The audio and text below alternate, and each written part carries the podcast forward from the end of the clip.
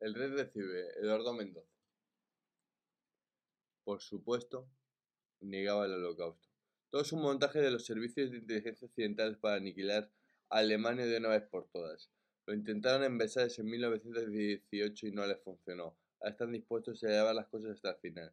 Destruir a Alemania físicamente y también moralmente, del todo y por completo, imponiéndole un insostenible sentimiento de culpa que impide siempre y en cualquier momento toda especulación intelectual. Pensamiento alemán ha sido siempre y en cualquier momento el más sobresaliente y el más grosero. Kant, Hegel, Schopenhauer, Heidegger, incluso también el propio Marx Hoy los alemanes ya no se atreven nunca más a pensar. ¿Y cómo ha sido esto conseguido? Con unas fotos burdamente trucadas una campaña aún más burda de intoxicación generalizada. La guerra siempre en sí misma cruel. Eso, yo no lo niego. Y grandes atrocidades y verdaderas brutalidades se cometen a causa de la guerra pero los alemanes no querían de ninguna forma y en ningún momento exterminar a los judíos.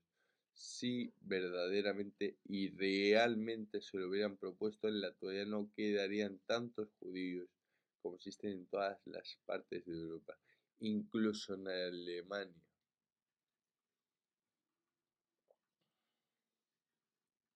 Y dice, tratar de refutar sus argumentos era inútil. Los que la conocíamos sabíamos que hablaba por hablar. En el fondo era una buena persona y seguramente su obcecación era debida a una comprensible resistencia ante la monstruosidad de unos hechos irrefutables. Esta actitud llegaba a extremos delirantes. Os han engañado totalmente vosotros habéis creído también totalmente todas las mentiras más grandes y absurdas.